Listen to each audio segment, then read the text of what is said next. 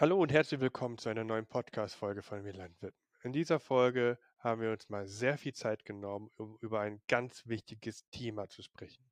Und zwar die Kuh als Wiederkäuer und die Bedeutung der Kuh in der Landwirtschaft. Und dafür habe ich mit niemand anderem gesprochen als Frau Dr. Anita Idel, die das Buch geschrieben hat. Die Kuh ist kein Klimakiller. Es geht ein bisschen philosophisch zu, aber auch sehr fachlich kritisch an der Sache, an den Stellen, an denen man mal kritisch sagen kann, was ist, aber auch mit sehr viel Perspektive, mit sehr viel Mut. Darum dieses Mal ein bisschen mehr Zeit nehmen beim Podcast hören. Ich wünsche viel Spaß und nächste Woche wird es dann wieder ein bisschen kürzer. Da geht es dann zum Thema Camping auf dem Bauernhof. Tolles Thema. Aber jetzt erstmal Anita Idel und meine Wenigkeit. Die Kuh ist kein Klima.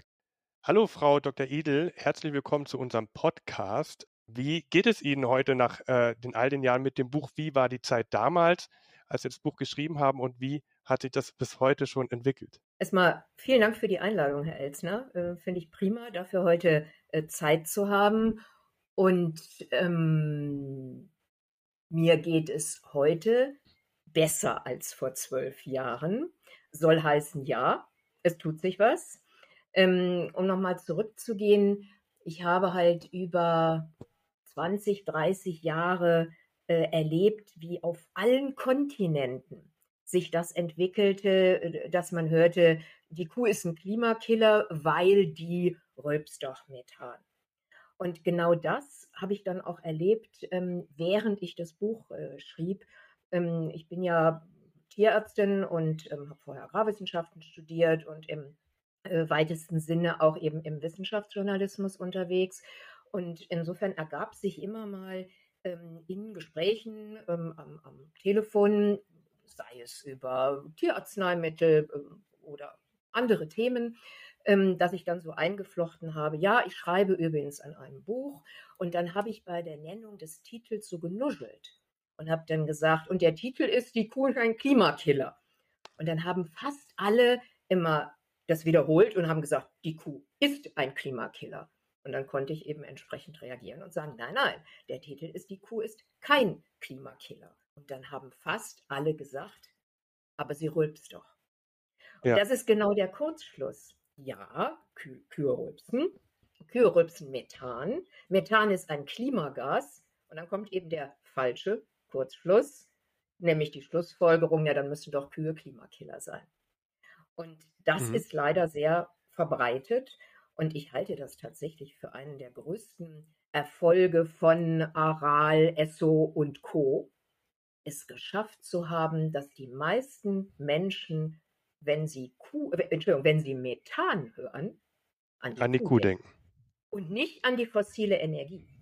Und um das gleich zu Beginn zu sagen, also der Klimakiller mhm. ist der Mensch und das hat was mit unserer Nutzung der äh, fossilen Energie äh, zu tun. Und es ist auch so, dass der Zuwachs an Methan in der Atmosphäre in den letzten über zwölf Jahren, zwölf, 14 Jahren, der kommt durch fossiles Methan zustande. Und dann, klar, müssen wir über die Landwirtschaft reden. Natürlich müssen wir dann über die Kuh reden. Und dann sind wir bei den Haltungsbedingungen und vor allen Dingen bei den Fütterungsbedingungen. Und das ist ja so, die Kuh, so erleben wir sie natürlich am liebsten auch gerne zum Beispiel im Schwarzwald als ein äh, Tier, das wiederkäuendes Tier, das offen hält, das gerade die ähm, äh, Flächen nutzen kann, die für unsere menschliche Ernährung so nicht direkt äh, nutzbar ist. Aber wer sich mit ihren Studien und ähm, Schriften beschäftigt, sieht, dass es da noch viel mehr dahinter steckt. Also die Kuh hält nicht nur die Landschaft offen, was äh, als von der Landwirtschaft immer als erstes genannt wird, sondern die Leistung, die mit dem Verbeißen des Grünlandes, des Grases da einhergeht, die ist noch eine, hat noch eine ganz andere Ebene. Und das ist, glaube ich, auch so ihr Spezialgebiet dazu. Was, was macht die Kuh, wenn sie das Grünland frisst? Für mich war es natürlich auch so. Ich denke mal, für uns alle, also, also auch für alle, die sich für Kühe interessieren, dass wir erstmal im Kopf haben, die nutzt nicht ackerfähiges Land. Also da, wo es zu steil, zu steinig, zu nass, zu trocken und im Schwarzwald ja gerne zu steil ähm, ist an den steilen Hängen, ähm, äh, da ist sie das, das geniale Nutztier. Und ähm, ich habe tatsächlich äh, Ende der 1980er Jahre mal einen äh, Film mitgedreht für die ARD über die Hinterwälder im Schwarzwald.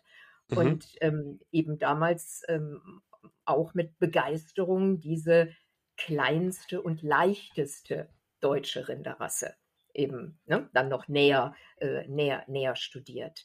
Und ich habe das große Glück gehabt, vor über 20 Jahren, dass ich ähm, in, bekannt wurde mit dem, äh, der war mit Professor Hartmut Grassel. Der war damals schon 20 Jahre Direktor des Max-Planck-Instituts für Meteorologie. Also ein Berater, ein Spitzenberater des IPCC, also des Weltklimarates.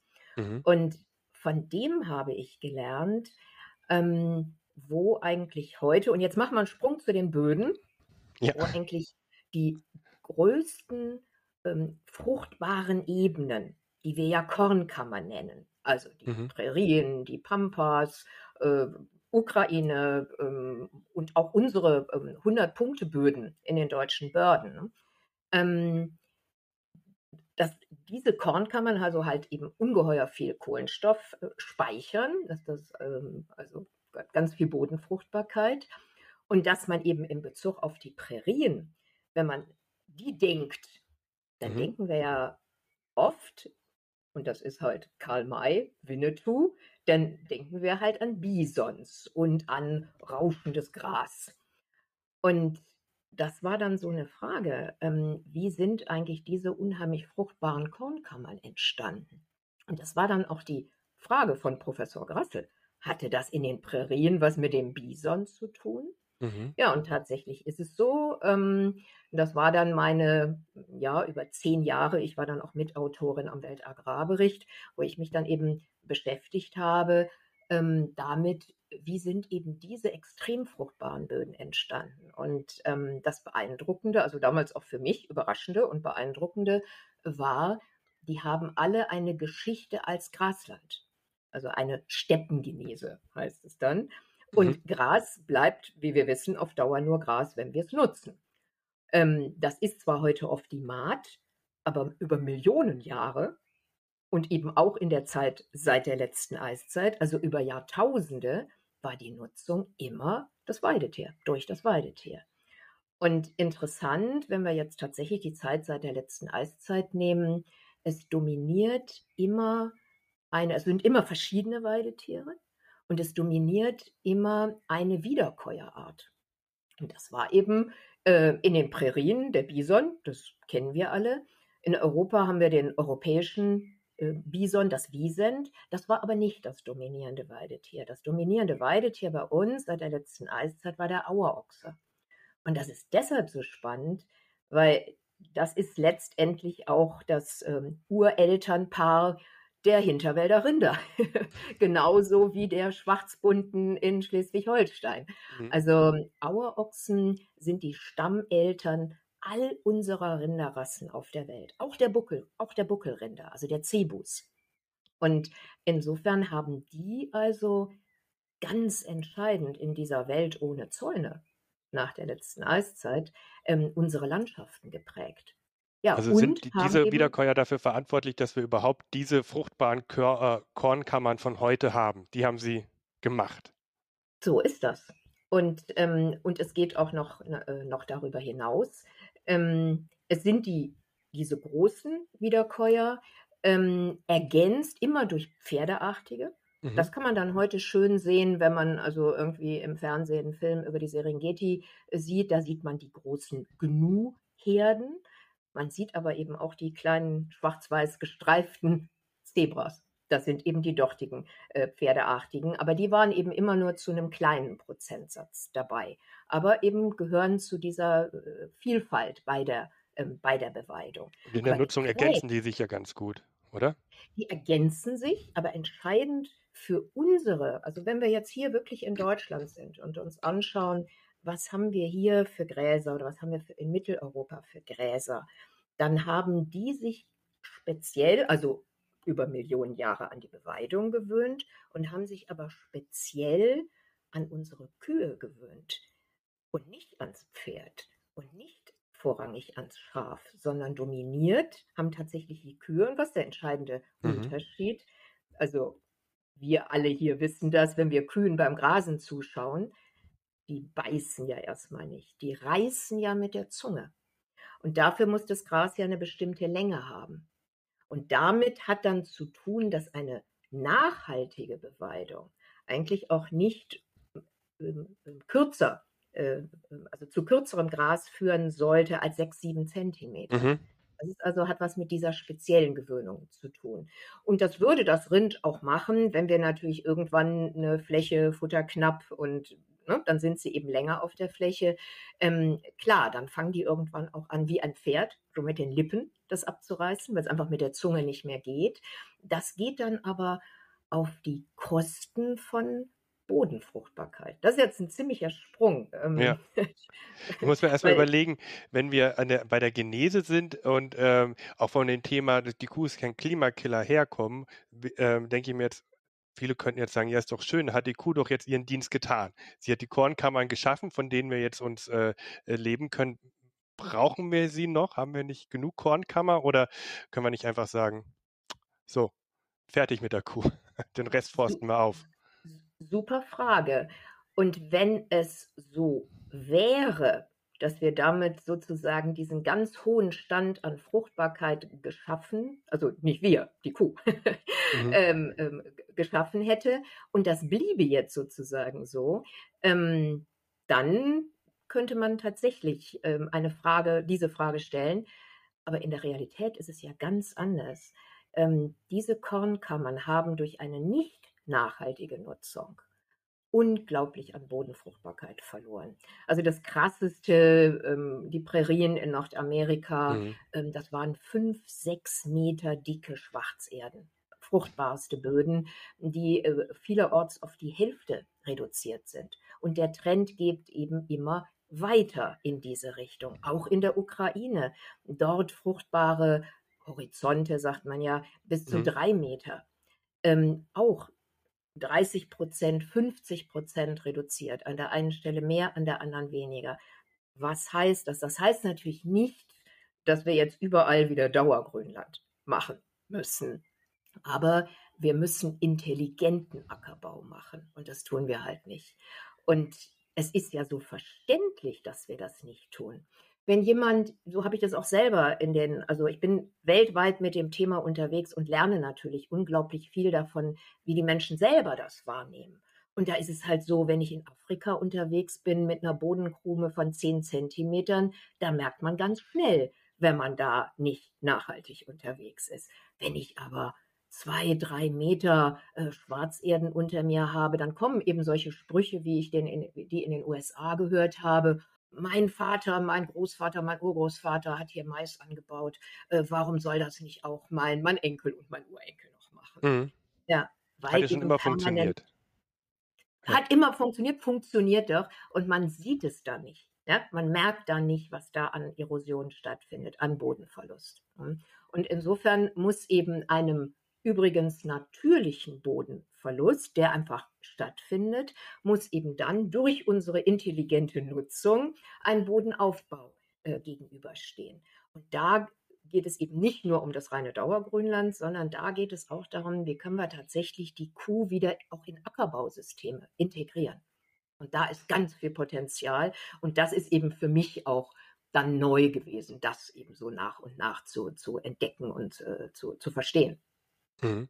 Das ist auch eigentlich der Grundgedanke der, der modernen, also in Anführungszeichen modernen Agrarwissenschaften, also der Beginn der Agrarwissenschaften damals, als die Dreifelder-Wirtschaft im wahrsten Sinne des Wortes aufgebrochen wurde und ähm, die Kuh und das Tier mit in dieses System Ackerwirtschaft und Ackern ähm, stärker integriert wurde. Ich denke, äh, kann es ist gut möglich, dass wir uns äh, wieder näher an dieses System heranbringen müssen mit der Beweidung.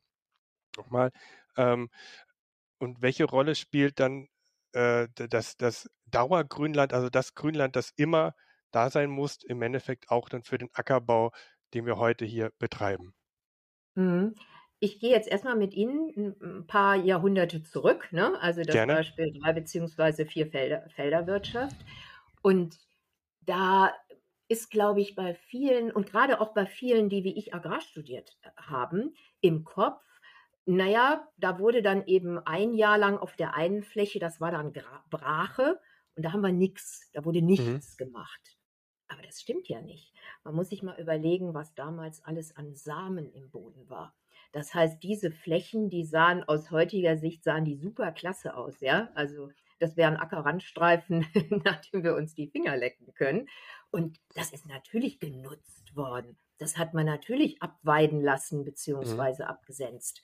Ähm, Brache hieß, dass man da nicht geackert hat, dass man da den Boden nicht geflücht hat. Das war gemeint. Und ähm, um mal den, den, wenn man das jetzt dann weiterdenkt, und zwar aus dem Ackerbau her weiterdenkt, ähm, dann war ja die Erfahrung, dass eben Böden äh, Fruchtbarkeit ver ver äh, verloren haben, weniger fruchtbar waren, weniger Ertrag gemacht haben. Und da war das Wissen da, wenn man dann wieder ein paar Jahre diese Flächen äh, beweidet, dann ist die Fruchtbarkeit, also dann hat man wieder mehr Bodenfruchtbarkeit, dann hat man wieder höhere Erträge, sicherere Erträge. Und dieses Erfahrungswissen ähm, ähm, hat Landwirtschaft über Jahrhunderte bei uns geprägt. Und das ist aber verloren gegangen durch den synthetischen Stickstoffdünger, also in, zu unterschiedlichen Zeiten in den unterschiedlichen Regionen in, äh, in Deutschland. Ähm, die Vorstellung, ähm, das brauchen wir jetzt gar nicht mehr, diese, diese Pause äh, jahrelang wieder beweiden. Jetzt haben wir günstig und billig synthetischen Stickstoffdünger und der macht das schon. Und es hat dann noch mal ein paar Jahrzehnte gedauert, bis dann auch wir hier begriffen haben, das ist keine Antwort auf Dauer. Das geht und das geht auch über ein paar Jahrzehnte, aber im Endeffekt leidet darunter Bodenfruchtbarkeit, Gewässerqualität, biologische Vielfalt und gerade dieser Aspekt biologische Vielfalt auf dem Boden, im Boden, wie wichtig der für Ertragssicherheit ist, das begreifen wir ja eigentlich erst so nach und nach. Aber es wird auch Zeit. Wäre das äh, eine Empfehlung für Sie? Und ich, vielleicht ist es überspitzt zu sagen, äh, wir integrieren ein altes Neu, äh, Fruchtfolgeglied wieder neu und ich sage eine drei, vier, fünf, sechsjährige Beweidung als ein Glied, das wir dazwischen schieben in die Fruchtfolge? Oder ist das nicht so intelligent, wie Sie es anfangs gefordert haben, also intelligente mhm. Beweidungssysteme? Ähm, ich bin nur nicht einverstanden, wenn wir das Wort zurück benutzen sondern eben mit dem Wissen des 21. Jahrhunderts, dass wir eben inzwischen wissen, ähm, wieso überhaupt eine Beweidungsphase eben zu wieder erhöhter Bodenfruchtbarkeit führt. Das war ja früher nicht notwendig zu wissen, warum, wie das eigentlich genau, was da im Boden genau passiert mit den Wurzeln, der Verrottung der Wurzeln und so weiter und warum gerade die Gräser da so ein großes Potenzial haben und damit eben die Graslandökosysteme. Ähm, inzwischen wissen wir das. Und ähm, Sie haben Vielfalt und Fruchtfolgen ähm, an, angesprochen. Die sind ein absolutes Muss. Da ist noch viel Luft nach oben. Und ähm, Integrieren der Kuh würde hier heißen, dass wir eben über das, was ja inzwischen in der ökologischen Landwirtschaft schon so verbreitet ist, nämlich eine, eine Kleegrasmischung zu haben, um auf diese Weise über den Klee Stickstoff in den Boden zu kriegen. Ähm, das macht man ein Jahr, inzwischen auch schon häufiger zwei Jahre, aber das war es dann auch. Und da wäre noch viel mehr möglich, wenn man eben jetzt im Sinn hätte, wir machen das nicht nur, nur in Anführungsstrichen, um eben Stickstoff ähm, in den Boden zu kriegen über die Leguminosen, sondern wir wollen auch die Tatsache nutzen, dass die entsprechenden Gräser, auch Tiefwurzler, uns Wurzelmasse in den Boden bringen und dadurch, dass es Feinwurzler sind, die Gräser, auf diese Weise auch zum Bodenaufbau bei, äh, beitragen. Kann ich ja vielleicht nachher nochmal mhm. ähm, noch genauer ähm, erklären. Und das würde dann heißen, und dazu gibt es inzwischen auch in Deutschland ähm, ähm, wirklich interessante Forschung, wie man dann eben nicht nur Kleegras, sondern auch die entsprechenden Kräuter und auch nicht nur Klee als ähm, Leguminose ähm, ausprobiert. Und dann kommt man übrigens zu einer Vielfalt, über die sich früher mal die Bisons in Nordamerika oder der Auerochse in Deutschland freuen konnte. Denn die hätten wahrscheinlich eine ziemlich lange Nase gemacht, wenn die unsere, naja, am krassesten unsere öden Silageflächen gesehen hätten. Nur Weidegräser oder so und kaum ein Kräutlein. Das hätte denen vermutlich nicht so geschmeckt und vor allen Dingen, es wäre ja auch nicht so gesund gewesen. Die mussten sich ihre Wurmmittel, Bitterstoffe da ne, selber zusammensuchen und hatten auch Näschen dafür, ne? also in der Welt ohne, äh, ohne Zäune. Und das macht natürlich also absolut Sinn. Also die, die mehr, äh, mehr Stickstoff über Leguminosen in den Boden zu kriegen, über Wurzelmasse, da müssen wir nachher noch auf jeden Fall drüber sprechen, Humus und dann auch CO2 äh, in den Boden bringen. Ähm, aber als eine allein Gemeinwohlleistung vielleicht auch wieder überspitzt zu sagen, das zu machen für einen Landwirt, ist es natürlich schwierig, wenn statt äh, irgendwo muss ja dann auch ein, ein Cashflow, ein Gewinn von dieser Fläche erzielt werden.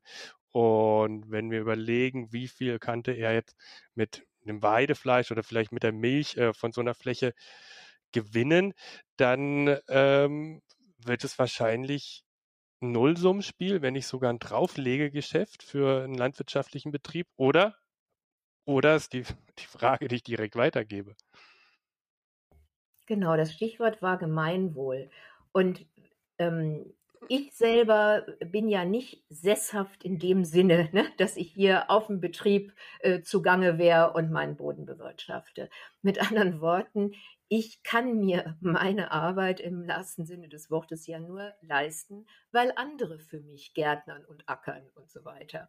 Und insofern wenn ich dann ähm, natürlich unbedingt, weil ich immer mehr Zusammenhänge verstehe, unbedingt möchte, dass perspektivisch immer nachhaltiger gewirtschaftet wird, dann muss ich doch dafür sein, dass die entsprechenden Betriebe davon auch leben können. Und insofern gar keine Frage. Das muss bezahlt werden und das kann man dann nicht allein beschränken auf das Produkt Milch oder das Produkt Fleisch, was dabei rauskommt, sondern dann muss tatsächlich der Aufwand finanziert werden. Also um das mal im Extrem zu sagen, da wäre das ähm, die Biodiversitätslandwirtschaft, ja, die dann mhm. dafür bezahlt würde, dass eben ähm, bestimmte alte Sorten und so weiter dort eben ne, ein, ähm, äh, ein, eine Wachstumsmöglichkeit äh, haben. Ähm, also es darf definitiv nicht beschränkt sein ähm, ähm, darauf, dass das Einkommen ähm, aus, dem, äh, aus den Produkten kommt, also aus dem Erzeugerpreis. Und ich bin auch jemand, die absolut dafür ist, dass es Subventionen aus Brüssel gibt. Ähm, meine Überzeugung ist, was hat es denn verdient, tatsächlich aus Steuergeldern finanziert zu werden, wenn nicht unsere Ernährungssicherung? ja, die Basis von allem. Also ohne die mhm. Ernährung sind wir alle nichts. Dann können wir anfangen, auch Straßen zu bauen und so weiter und so weiter. Also äh, von daher gesehen die feste Überzeugung, ähm, es, es braucht hier ein, ein Bezahlsystem, ähm, welches eben wirklich auf Dauer ja, und nicht nur bis zur nächsten EU-Agrarreform ähm, ein, ähm, eine Weichenstellung äh, setzt. Ein paar Stichworte haben wir schon genannt. Ich glaube, bei ein paar Hörern klingelt es nämlich schon. Wir haben über ich, äh, Feinwurzeln, Humus, CO2, Bezahlsysteme, Förderung gesprochen. Bei ein paar klingelt, glaube ich, jetzt schon der CO2-Zertifikatehandel für die Landwirtschaft. Ähm, uh, wollen wir ja. das noch kurz mit aufnehmen? Oder Sie sagen, huh, ich glaube, ja, wie, wie, sehen Sie das? Ist das, mhm. das ein Finanzierungsmodell? Da würde ich genauso sagen, es darf, es sollte nicht, in dem Fall, also würde ich so weit gehen zu sagen, es sollte nicht das bezahlt werden, was hinten rauskommt. Auf dem einen Betrieb ist es vielleicht so, äh, dass aus unterschiedlichen Gründen eine Menge Kohlenstoff im Boden gespeichert wird. Ein anderer Betrieb hat möglicherweise viel mehr Aufwand geleistet und auch mhm. leisten müssen, so wie seine äh, geologischen und, und, und Wetter- und sonst was Verhältnisse waren. Insofern finanziert werden muss der Aufwand. Also die Maßnahmen, die eben ergriffen werden müssen und die dann eben unter äh, Nachhaltigkeitsaspekten dann eben auch ähm, äh, honoriert werden. Das muss bezahlt werden. Ähm, es wäre ja Und das gibt es ja alles schon. Als vor 20 Jahren, vor über 20 Jahren, so im Rahmen der Klimadebatte ähm, eben so klarer wurde, ja, ähm, wir brauchen auch ne, Bodenaufbau, Kohlenstoffspeicherung im Boden und so. Da gab es sofort die entsprechenden, die immer schon wissen, wie man irgendwie Geld verdient, ähm, die dann eben Sinn hatten. Naja, die Böden, die wir vorher am meisten auf Null gebracht haben, das sind doch dann wahrscheinlich die, die am meisten dann Kohlenstoff speichern. Ja? Und das kann man natürlich gar nicht gebrauchen. Okay, also äh, bin ich aus meiner fachlichen Perspektive ganz bei Ihnen, dass wir da ähm, nicht finanzieren sollen, was rauskommt, sondern was gemacht wird. Ähm, die Kuh ist kein Klimakiller, ähm, spielt sich auf verschiedenen Ebenen ab, das haben wir jetzt schon gemerkt. Ähm, wie leistet denn die Kuh jetzt wirklich diesen positiven Beitrag? Kann die Kuh auch ein Klimaretter sein? Ist sie schon einer oder wie müssen, wie können wir sie dann dazu machen? Ja, das entscheidet tatsächlich der Mensch. Ähm, ob wir da einen Klimaschützer auf der Weide haben ja, ähm, oder nicht. Ähm, entscheidend ist tatsächlich das, ähm, das Futtersystem.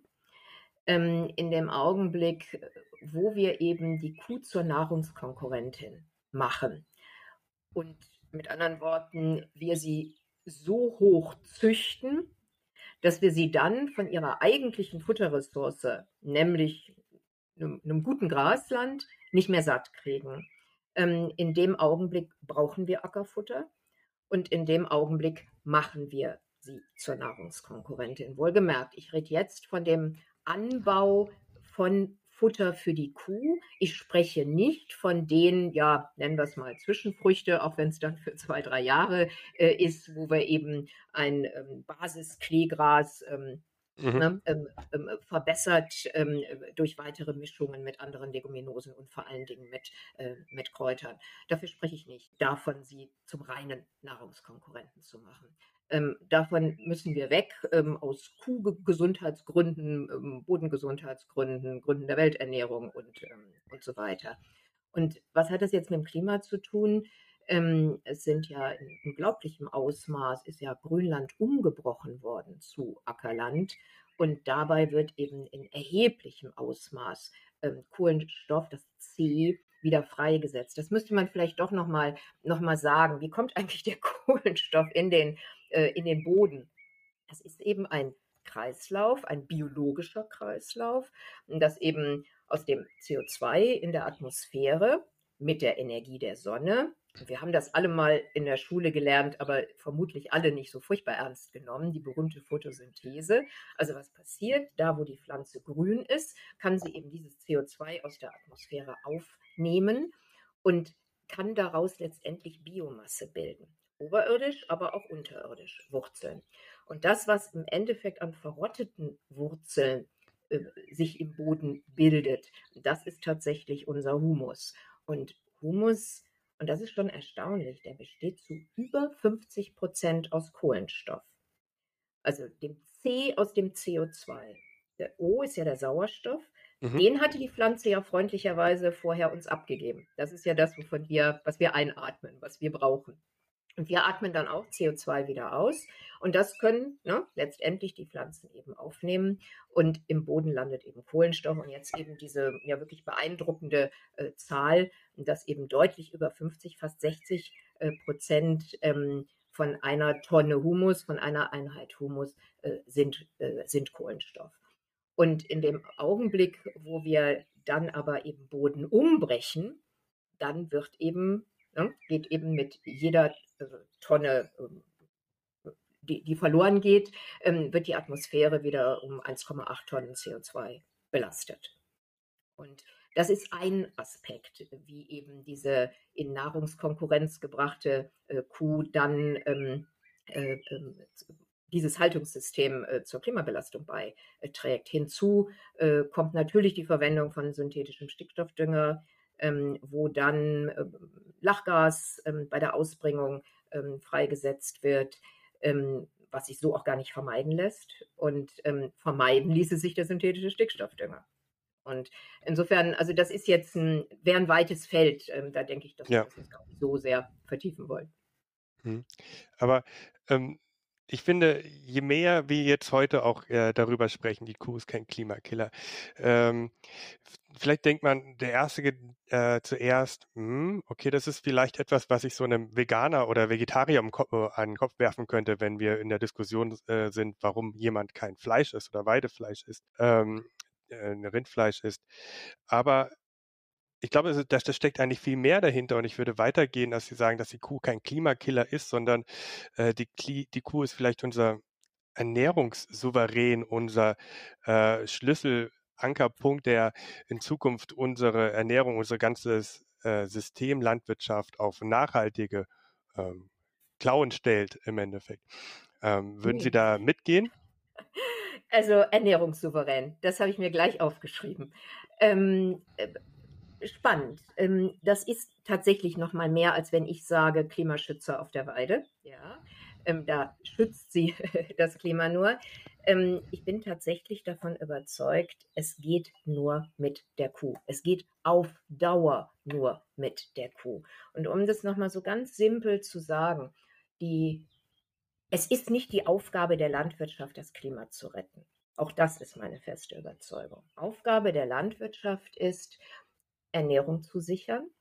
Und das geht nur, wenn die Landwirtschaft so funktioniert, dass die, die Basisressourcen sichert.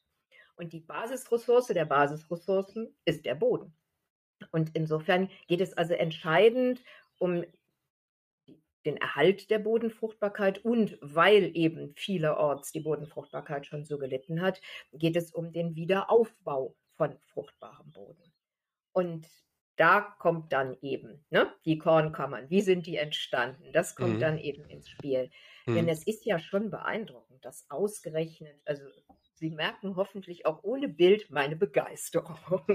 Ich finde es wirklich faszinierend, dass ausgerechnet die Pflanzengesellschaft, also die Graslandökosysteme, die ähm, zweierlei, also mit deren Geschichte zweierlei verbunden ist, über Jahrhunderte haben wir doch in unserem äh, Lebensraum immer gesagt, die Wiese ist die Mutter des Ackerlandes. Mhm.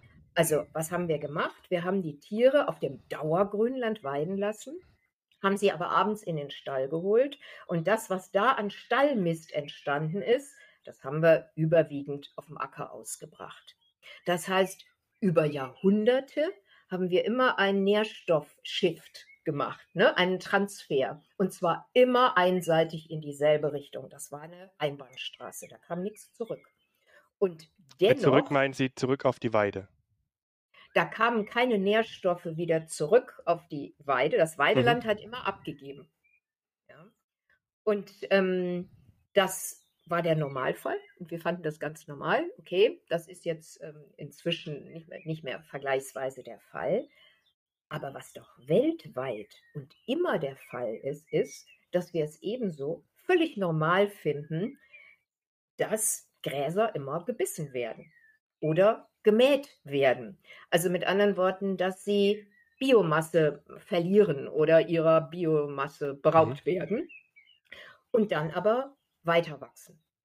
Einfach weiter wachsen. Also für die ist das offensichtlich normal. Und noch bedeutender finde ich die Tatsache, dass ausgerechnet diese Graslandökosysteme oder die Graslandökosysteme, dass die erfolgreichste Pflanzengesellschaft auf der ganzen Welt sind. Auf allen Kontinenten. Was meine ich damit? Ich meine die Fläche. Es gibt also keine Pflanzengesellschaft, die so viel Fläche bedeckt, globale Landfläche auf unserem Planeten Erde, wie die Graslandökosysteme. Und das obwohl sie eben doch die sind, die immer gefressen werden und die deshalb ja auch immer gefressen werden, weil sie sich dagegen nicht wehren.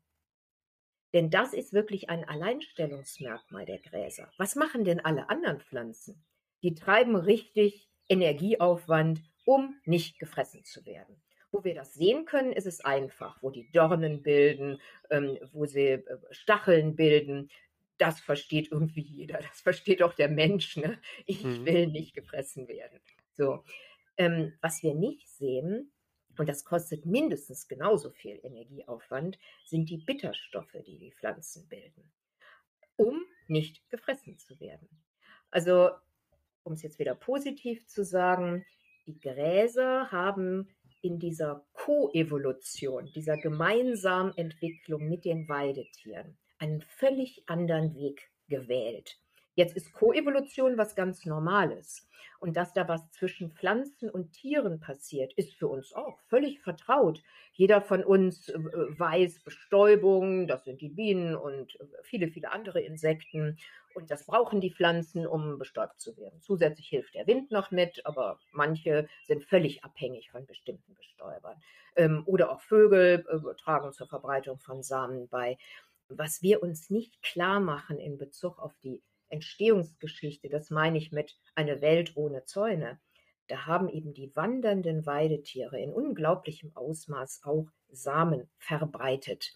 Und damit sind sie sozusagen auch ein Bestandteil des Pflanzenreichs.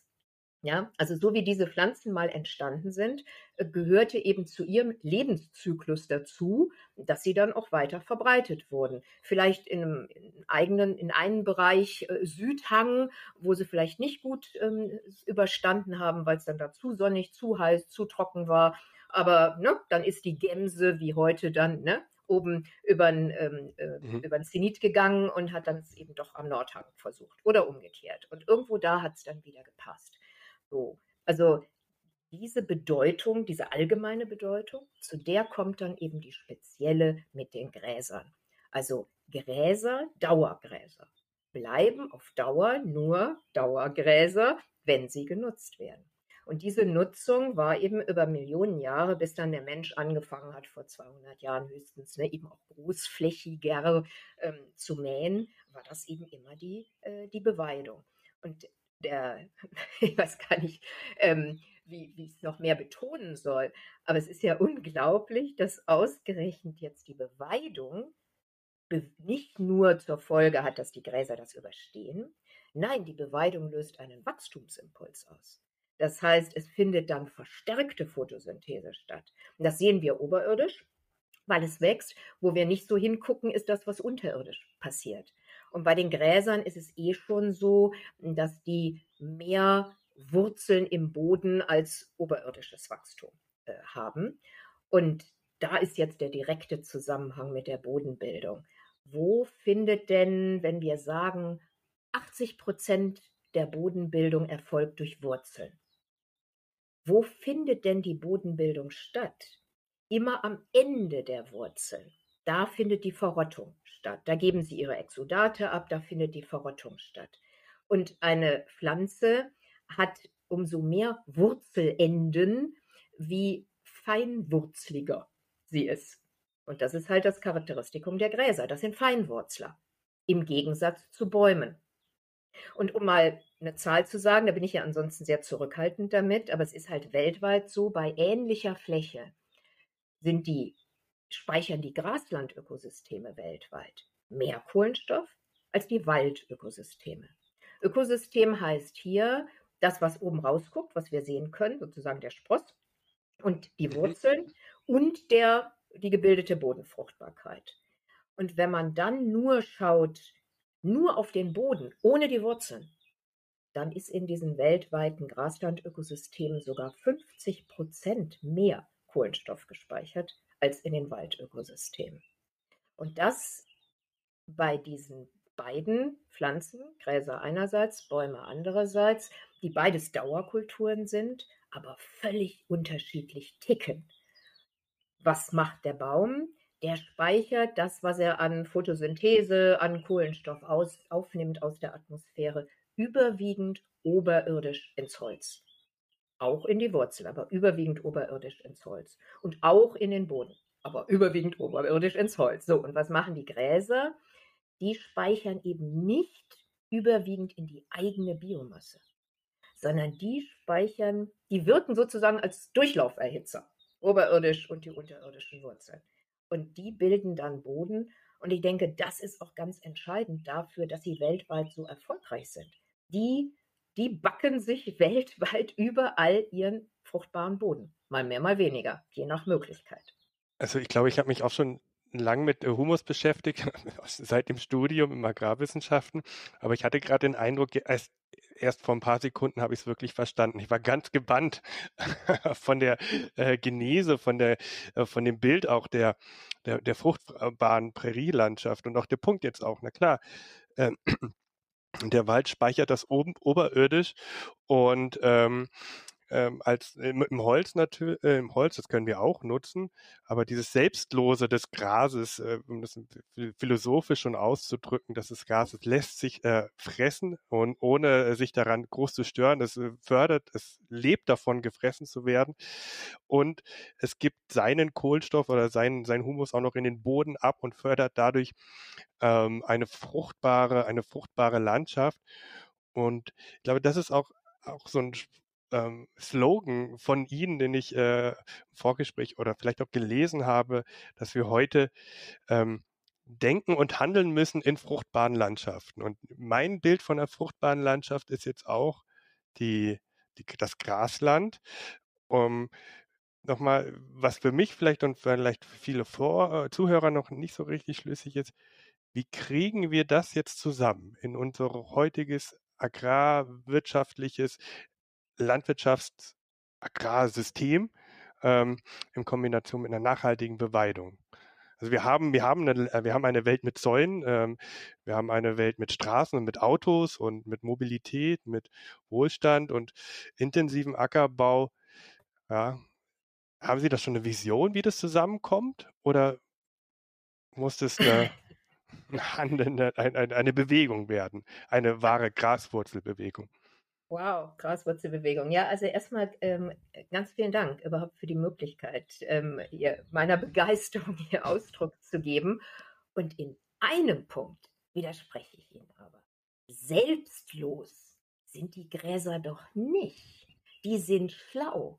Die speichern in ihre eigene Futtergrundlage. Und deshalb können sie auch überall ja, also da können wir vielleicht ja. nochmal. Noch nee, das hätte ich selber müssen. In der Natur ist ja eigentlich nichts so wirklich selbstlos. Von daher, ja. Ja, das wobei, stimmt.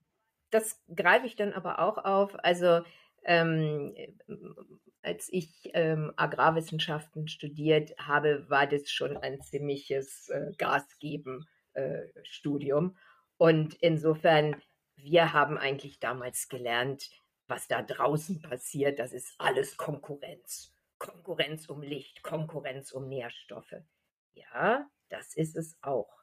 Aber oft hilft Kooperation. Und mhm. dann hat man letztendlich, also dann hat man im Endeffekt ähm, in der Kooperation mehr Licht wo wir das jetzt so krass sehen können. Es gibt ja immer mehr Löwenzahn, weil wir nun mal ne, zu viel Druck auf unser Dauergrünland machen. Aber auch da kann man es bei Beweidung gut sehen.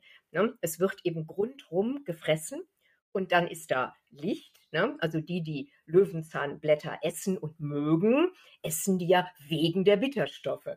Also mit anderen Worten, das Rind frisst genau diese Blätter vom, Regen, vom Löwenzahn erstmal nicht wegen der Bitterstoffe, sondern drumrum. Und damit noch mehr Licht für den Löwenzahn. Hm? Also immer da, wo gefressen wird, profitiert der, der nicht gefressen wird. Und im äh, Schwarzwald ähm, diese äh, gemeinsame Entwicklung, ähm, wie ich sie auch in den 1970er, 80er äh, Jahren erlebt habe mit der Arnika.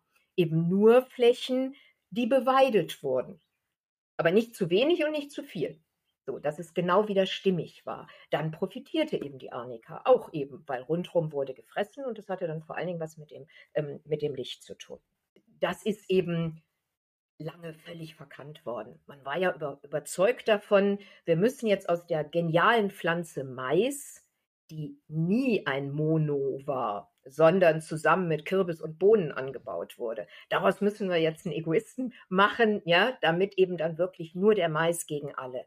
Das macht ihn aber anfällig und ist dann nur ein Beispiel dafür, dass eben nicht nur Fruchtfolgen so wichtig sind, sondern eben auch Mischkulturen. Ähm, da ist natürlich auch noch viel mehr äh, Forschung, also Erfahrungswissen von früher mhm. plus das Wissen des 21. Jahrhunderts.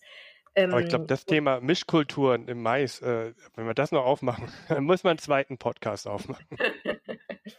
ähm, ja, generell.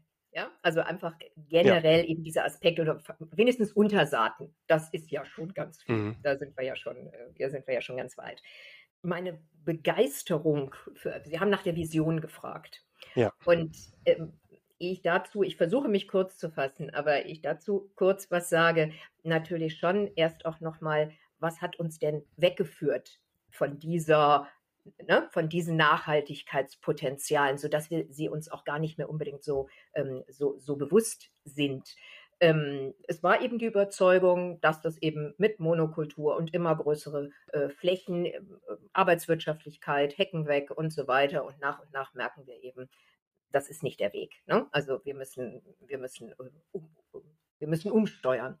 Und dazu gehören nicht nur der, äh, der Einsatz von Pestiziden, äh, nicht nur in Anführungsstrichen ähm, die ähm, das Beseitigen von Hecken und Landschaftselementen und Struktur in der Landschaft, sondern dazu gehört auch die Bodenverdichtung. Die Bodenverdichtung, die eben ähm, so wie begeistert ich hier diese Feinwurzeln äh, geschildert habe, ja, denen geht dann auch die Luft aus. Und dann ist eben deren ähm, Wirkmöglichkeit Wirk, äh, unglaublich eingeschränkt. Und von daher gesehen auch im Ackerbau. Die Überzeugung, jetzt komme ich zurück auf diese zwei, drei Jahre in Anführungsstrichen Zwischenfrüchte, also erweitertes Kleegras in der Fruchtfolge. Ähm, ja, es gibt inzwischen an der ähm, Uni Kiel ähm, intensive Forschung dazu, ähm, wie diese Flächen dann eben mit Vielfalt, mit äh, äh, äh Kräutern, wie die dann eben beweidet werden. Und das ist inzwischen wirklich meine Überzeugung. Wir haben inzwischen so verdichtete Böden, dass überall da, wo wir nicht befahren müssen, sondern das auch abweiden könnten, wir es auch abweiden müssen. Natürlich müssen wir Winterfutter bergen, klar, mhm. und da müssen wir dann auch fahren, aber nicht darüber hinaus. Also das heißt vor allen Dingen in dem Punkt, ähm, was an den Zuchtzielen ändern, ja, und die Zuchtziele dieser Futtergrundlage eben anpassen. Ja. Ähm, ich habe mich lange dagegen gewehrt, ähm, Rinder, äh, überhaupt ähm, ähm, Tiere als Nutztiere zu bezeichnen. Ich habe gesagt, das sind landwirtschaftlich genutzte Tiere. So, für mich ist tatsächlich das Rind mit diesen Funktionen in der Landschaft das geniale Nutztier. Aber wohlgemerkt, wenn wir eben tatsächlich so wirtschaften, dass wir sein Potenzial zum, mhm. äh, zum Klingen bringen. Jetzt haben Sie gesagt, was ist Ihre Vision? Meine Vision da ist, dass tatsächlich sich Menschen wieder für Landwirtschaft begeistern. Und ähm, dass sie dann aber auch sich nicht nur dafür begeistern, sondern damit eben auch ein, ähm, ein Auskommen erzielen.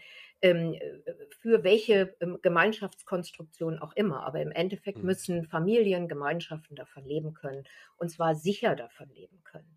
Und ich erlebe sowohl gestandene ähm, äh, Landwirtsfamilien als auch Quereinsteiger. Ich erlebe viel Begeisterung und vor allen Dingen auch wieder dieses was ausprobieren. Aber wer kann sich das schon leisten?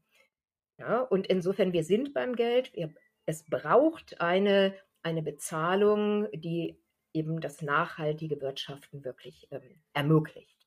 Und ähm, das ist möglich. Es fehlt ja letztendlich nicht an Geld. Die Frage ist, wofür wird es ausgegeben? Und ähm, da ist für mich tatsächlich Bodenfruchtbarkeit, Biodiversität, Landschaft, Denken und Handeln in fruchtbaren Landschaften. Ähm, das ist für mich der, der Bodensatz für, für alles ich habe mir nun, wir haben uns noch nie so viel Zeit genommen für einen Podcast, auf jeden Fall noch nie in der Serie. Wir sind weit über dem, was wir normalerweise an Zeit aufnehmen. Ich finde aber, es hat sich ähm, jede Minute gelohnt und dafür schon mal ein ganz herzliches Dankeschön. Ähm, haben wir denn noch was, äh, haben wir noch was, worüber wir noch nicht gesprochen haben, aber es unbedingt noch gesagt werden muss? Ja. Nur zu. Ja. Ähm, ich würde gerne, ich spreche gerne von den drei Bios. Und das ist das Rind. Da habe ich ja nun äh, das hohe Lied drauf äh, gesungen. Die Biene habe ich schon erwähnt und dann der und dann der Regenwurm. Und ich hatte gesagt, die, die Biene stellvertretend für, für Insekten. Und nun wissen wir äh, Rückgang biologische Vielfalt eben nicht nur bei den Pflanzen, sondern eben gerade auch bei den, bei den Vögeln und bei den Insekten. Und bei den Vögeln spielt ganz oft eine Rolle, dass die Nestlinge, wenn die aus dem Ei geschlüpft sind, dann brauchen die tierisches Eiweiß. Ja, also dann fehlt, fehlen nicht nur Sämchen, die sind natürlich auch überlebenswichtig, aber am Anfang ist es wirklich tierisches Eiweiß. Und es gibt eine, ich nenne es gerne Lieferkette. Ne? Wir reden doch über das Lieferkettengesetz. Und wenn da an einer Stelle es unterbrochen ist, dann geht es einfach nicht weiter. Und da komme ich mit dem Kuhfladen. Wenn man sich ähm, klar macht, ähm, eine Kuh pro Monat etwa eine Tonne Kuhfladen. Und von dieser einen Tonne Kuhfladen, das ist dann Lebensraum und vor allen Dingen Futter für Insekten. Und das kann man in Zahlen ausdrücken. Das sind etwa 10 Kilogramm Insektenbiomasse pro Kuh und Monat. Und 10 von Kilogramm. diesen 10 10 Kilogramm Insektenbiomasse kann man sich jetzt wieder vorstellen, wer eben als äh, Lurchi, kleiner äh, Nestling, ähm, wer da alles äh, letztendlich sich von bedienen kann. Und dann natürlich wieder die, die dann davon fressen. Ne? Wenn wir uns jetzt also die Frösche vorstellen, die letztendlich ne, davon profitieren, dann sind wir irgendwann dann auch bei drei Störche. Eine Kuh, ein Monat, drei Störche. Und diese Das ist eine schöne Lieferketten, Rechnung, ja. ja, Ja. diese Lieferketten, die uns doch jetzt erst durch Corona noch viel bewusster geworden sind. Noch viel, viel, viel, viel bewusster. Und die ist direkt vor unserer Haustür. Und die ist ganz simpel.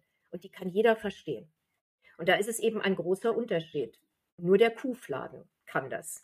Das kann die Gülle nicht Hm. ersetzen. Ja, äh, da, da stimme ich zu und ich glaube, das ist äh, ein Punkt, äh, da reden wir seit Biodi können wir noch viel über Biodiversitätsstärkungsgesetze sprechen, die alle äh, gut gemacht sind, aber im Endeffekt brauchen wir dann auch einfach den Kuhfladen auf der Wiese oder den Misthaufen äh, vor der Tür, der uns da ja für die Störche und alles, was da kreucht und fleucht, ähm, die notwendigen Lebensgrundlagen, die Lieferketten bildet, der Start der Lieferketten. Ja, also als ich ähm, äh, gehört habe, eine Kuh pro Monat 10 Kilogramm Insektenbiomasse, na, äh, ich bin da aus den Gummistiefeln geflogen.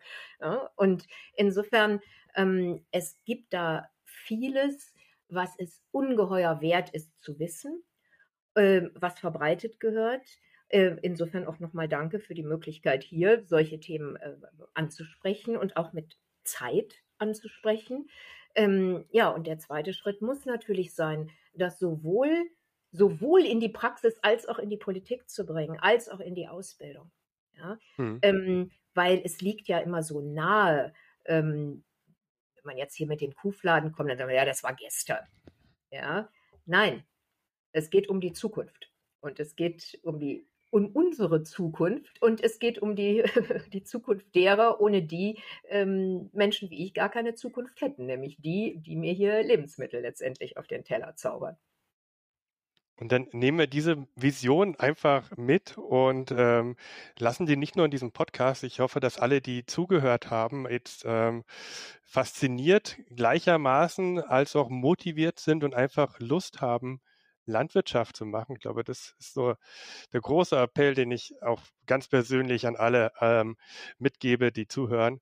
Und jetzt dann bedanke ich mich dann auf jeden Fall für, das tolle Gespräch und ich hoffe äh, mal bei einer Tagung oder bei irgendeinem Vortrag, Sie sind ja weit unterwegs, Sie nochmal sehen, sprechen zu können. Und das denke ich, so denken auch die meisten unserer Hörerinnen. Vielen Dank.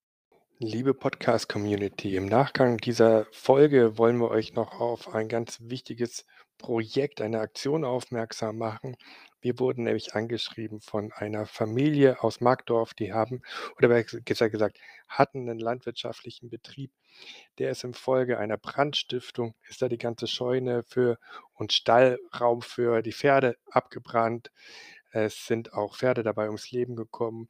Und die bitten jetzt gerade um Mithilfe, dass der Hof wieder aufgebaut werden kann. Leider war er nicht wegen einem Missverständnis nicht ordentlich äh, ausreichend versichert. Die bangen einem jetzt um ihre Existenz und haben eine Crowdfunding-Aktion gestartet.